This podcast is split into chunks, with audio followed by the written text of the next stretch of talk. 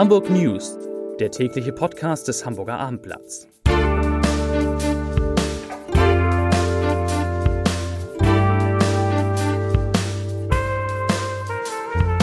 Moin Moin und herzlich willkommen zum täglichen News-Podcast des Hamburger Abendblatts. Mein Name ist Matthias Iken und ich darf in die nächsten 15 Minuten einiges auf die Ohren geben. Ich freue mich besonders, dass wir heute einen Mann zu Gast haben hier im Podcast, der gerade unter Druck steht, und zwar Frederik Braun vom Miniaturwunderland.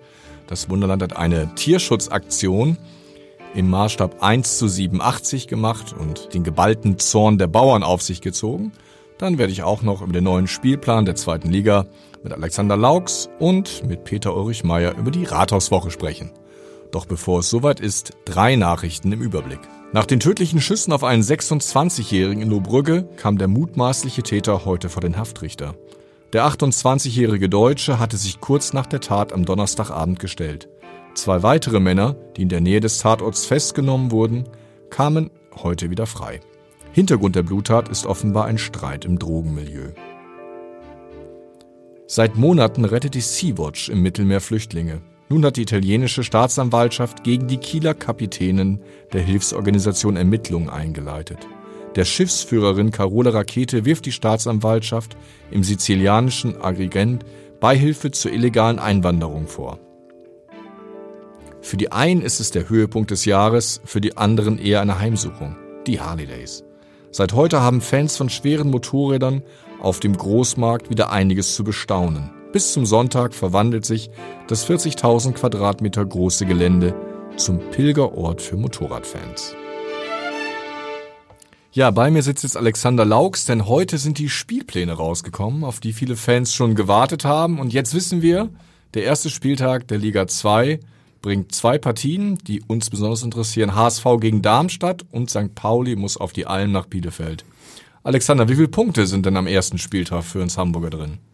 Na, da ich ja äh, trotz allem immer noch Optimist geblieben bin, äh, glaube ich an sechs Punkte. Warum nicht? Ob das wahrscheinlich ist, äh, steht auf dem anderen Papier. Wie ist denn das Auftaktprogramm insgesamt? Ist das eher positiv naja. zu sehen, dass es die Mannschaften stärkt, dass sie ja schon ein paar Punkte sammeln können? Das ist ja, also der Fußball ist ja reich an Weisheiten, auch was Auftaktprogramme betrifft. Und äh, natürlich wünschen sich alle Vereine grundsätzlich äh, lieber ein Heimspiel zum Start. Ähm, da hat St. Pauli jetzt, glaube ich, zum vierten Mal in Folge ein Auswärtsspiel erwischt, was nebenbei auch blöd Woran ist. Liegt das? Ähm, irgendwas müssen die bei der DFL falsch gemacht haben. Ähm, es ist ja vor allem doof, weil die dann auch immer das letzte Spiel der Saison auswärts haben. Das ist, äh, bringt die Arithmetik mit sich. Der HSV hat ein Heimspiel gegen Darmstadt, sagt man ja eigentlich wunderbar, aber wenn man sich erinnert, wie das letzte Heimspiel gegen die, ähm, die, Gut, die Darmstädter ausgegangen ist. sich gerne. ja, genau. HSV-Fans ungerne. Äh, da fing das ganze Elend in der Rückrunde ja eigentlich erst an. Für St. Pauli ist es eigentlich schwieriger, muss ich sagen, weil die haben jetzt äh, den Pokal mitgerechnet, drei Auswärtsspiele in den ersten vier Spielen. Das ist ein bisschen undankbar. HSV vom Papier her, äh, für den HSV ist es eigentlich ganz okay. Weil wir gerade beim HSV sind, wir haben ja morgen im Blatt, du hast es geführt, ein großes Interview mit dem neuen HSV-Trainer Hacking. Du hast, das liegt in der Natur der Sache, schon viele Interviews mit neuen HSV-Trainern geführt. Zu viele, ja. Wie ist denn dein Eindruck von den Hacking? Äh, ich muss ehrlich sagen, ausgesprochen positiv. Also man hat das Gefühl, dass da wirklich ein, Profi sitzt, äh, merkt ihm seine Erfahrung an, man kann ihm eigentlich nichts vormachen. Und äh, vor allem hat man den Eindruck, dass er einen klaren Plan verfolgt. Und für mich ist immer wichtig, dann strahlt ein Trainer auch so eine Ruhe aus, so kann man dem vertrauen, hat er die nötige Autorität äh, Spielern gegenüber, den Eindruck habe ich. Das alles hat wie bei den anderen Sachen nichts zu sagen, ähm, äh, ob es dann auch gelingt. Aber ich meine, wenn es mit dem nicht gelingt, dann wahrscheinlich mit keinem. Uiuiui, dann äh, wagen wir doch jetzt mal einen Tipp. Das versendet sich ja, haben wir lange vergessen am Ende der Saison. Steigt der HSV auf? Ich glaube ja. Und St. Pauli? St. Pauli wird Fünfter. Okay. Damit wären wir vielleicht fast zufrieden. Kommen wir zu unserem nächsten Gast vom großen Sport zur großen Politik. Peter Ulrich Meyer sitzt neben mir. Ich muss ihn jetzt quasi aus dem Schreiben der Rathauswoche herausreißen. Das ist ja die Kolumne, vor der die Hamburger Politik zittert. Und wir würden jetzt schon über das sprechen, was morgen erst zu lesen ist. Peter, wer muss sich morgen warm anziehen? Es geht um die Grünen einmal mehr aus naheliegenden Gründen. Auf der einen Seite der grandiose Wahlerfolg bei den Europa- und Bezirkswahlen, der den Hamburger Grünen natürlich nochmal kräftig Luft unter die Flügel gegeben hat, aber auf der anderen Seite das, worüber wir seit zwei Wochen berichten, äh, was in der Bezirksversammlung Mitte passiert ist, kann uns äh, nicht egal sein. Da gibt es nun zwei grüne Fraktionen und die Lage eskaliert beständig. Nach meinem Eindruck äh, wird es eine Sache sein, die vor Gerichten letztlich ausgetragen werden muss, beginnend mit dem Landesschiedsgericht der Partei. Das gibt es ja in jeder Partei äh, in solchen Streitfällen, ob es dabei bleibt. Also bei einem Parteigericht wird man dann später sehen müssen. Das klingt dramatisch. Ähm, glaubst du, dass der Ärger in Mitte etwas an diesem großen Trend, die Grünen werden ja von einer Woge des Wohlwollens in immer höhere Umfragegefilde getragen, kann das was daran ändern? Es kann etwas daran ändern, aber soweit ist es noch nicht. Im Moment äh, überwiegt, glaube ich, noch die große Zustimmung für die Grünen. Das hängt stark mit dem sehr prosperierenden Thema Klimaschutz zusammen. Ich glaube, was jetzt die Situation in Hamburg und in Sonderheit in Mitte angeht, wird es sehr darauf ankommen, dass der grüne Landesvorstand die Vorwürfe konkretisieren kann. Denn bislang reden wir ja ein wenig ins Blaue hinein. Wir wissen nur in Umrissen, was den beiden grünen Abgeordneten vorgehalten wird. Eine große oder zu große Nähe zum islamischen Extremismus. Sie selbst bestreiten es. Das ist die Ausgangslage. Und äh, das ist, solange es so ungewiss ist, natürlich gefährlich für die Partei. Das ist natürlich auch der Fluch einer Partei, die sehr, sehr schnell sehr, sehr viele Prozente bekommt und damit Menschen in die Parlamente aufrücken lässt, die man eigentlich gar nicht dafür vorgesehen hatte, oder? Das ist grundsätzlich richtig und da kann auch sozusagen bei den Grünen angesichts dieses schnellen Wachstums noch einiges andere passieren. In diesem Fall ist es allerdings so, dass alle sechs Abtrünnigen, die sechs, die sich nun in einer neuen Fraktion zusammengeschlossen haben, nicht erst gestern oder vorgestern eingetreten sind. In zwei Fällen handelt es sich sogar um langjährige Bezirksabgeordnete, in den bei, bei den beiden, die äh, dort sehen, die Vorwürfe gemacht werden, äh, sind es jetzt auch keine absoluten Newcomer. Vielleicht noch eine Sache jetzt von den Grünen in Hamburg äh, zum großen Trend, wenn man auf Bundesebene sieht, dass die Grünen derzeit ein Duo aus Herrn Habeck und Frau Baerbock haben, wenn dann die SPD mit einem Duo aus Kevin Kühnert und Gesine Schwan dagegen antreten will, dann kann sich wahrscheinlich die Grüne Partei noch einige Fälle wie mit erlauben, oder?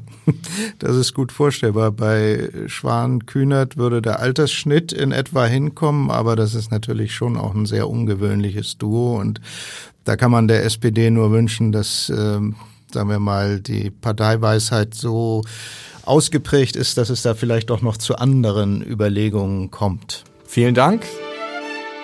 Über 2000 Kommentare, über 2000 Mal bei Facebook geteilt. Viel Lob, aber auch einiges an Wut. Das Miniaturwunderland polarisiert mit Plakaten zum Tierschutz. Sie stehen zwar nur im Maßstab 1 zu 87 im Modellort Knuffingen, aber sorgen nun für viel Wirbel. Ich freue mich, dass Frederik Braun, einer der Gründer des Miniaturwunderlands, sich den Fragen des Podcasts stellt. Ja, hallo, Herr Braun, moin moin. Das Miniaturwunderland, Herr Braun, hat 1,5 Millionen Fans, aber für diese Aktion zum Tierschutz gab es eine Menge Prügel. Was war da los?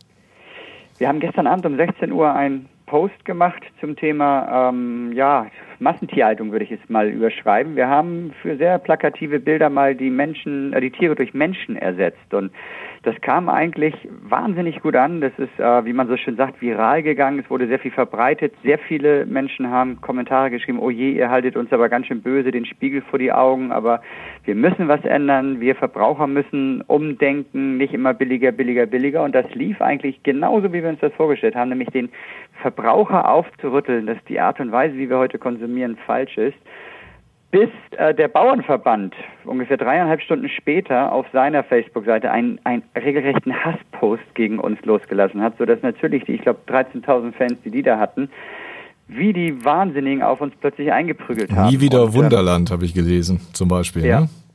Ja, also das haben schon sehr viele geschrieben, dass sie uns nie wieder besuchen wollen. Aber es war eigentlich auch bis heute jetzt am nächsten Tag nur die Bauern. Alle anderen, also genau die, die wir erreichen wollten, die haben wir, glaube ich, tatsächlich dazu bewegt, nachzudenken.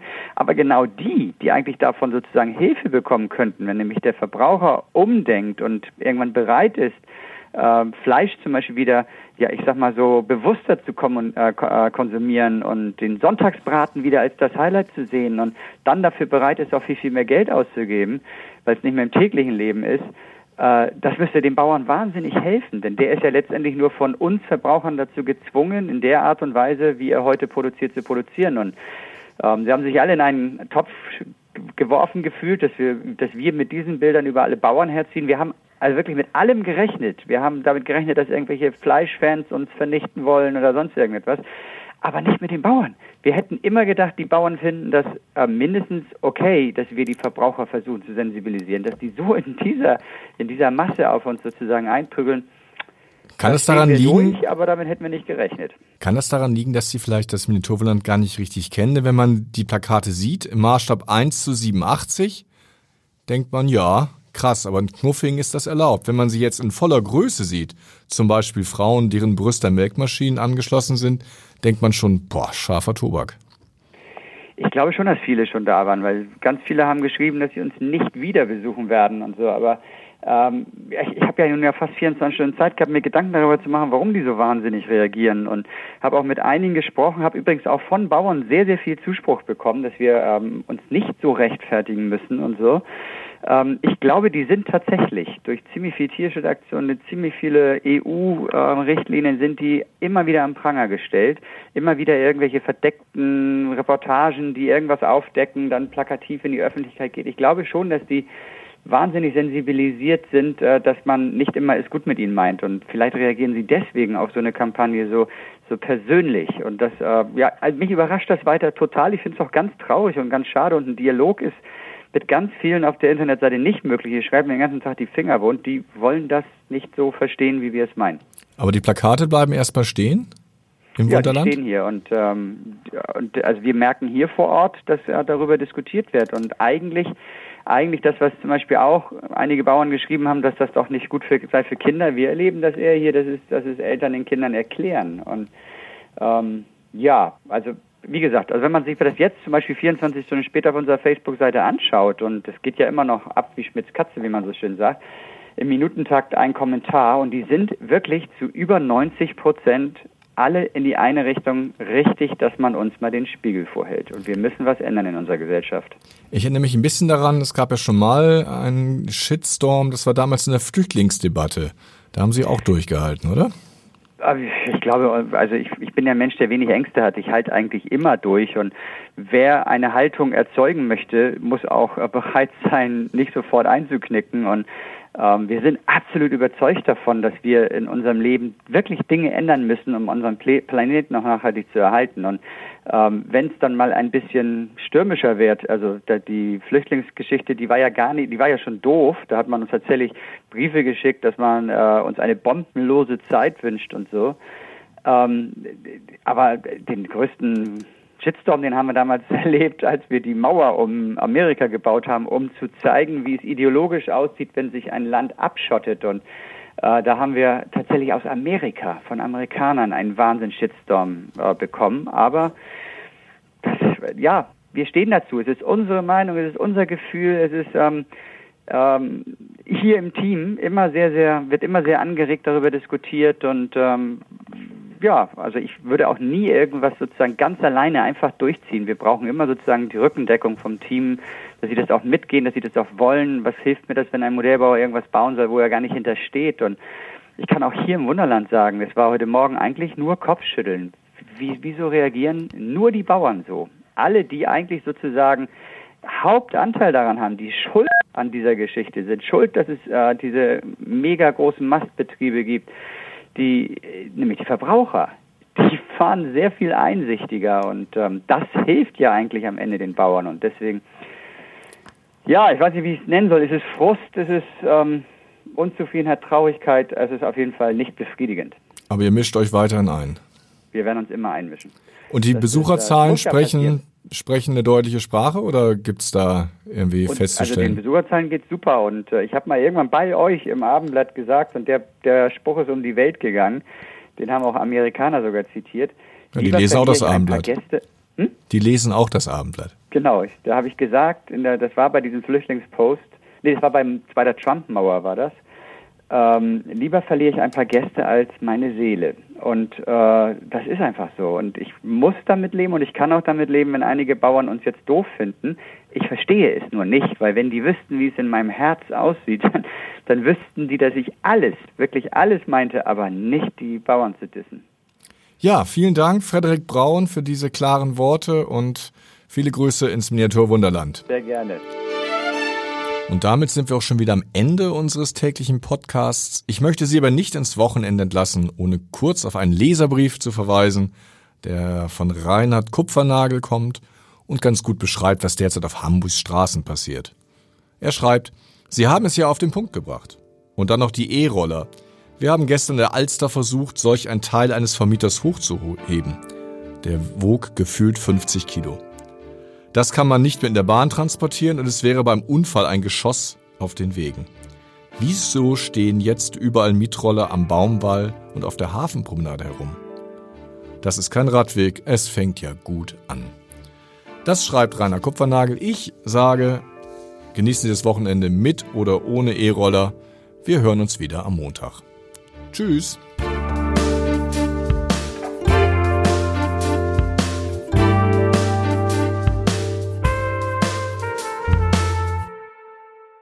Weitere Podcasts vom Hamburger Abendblatt finden Sie auf abendblatt.de slash podcast.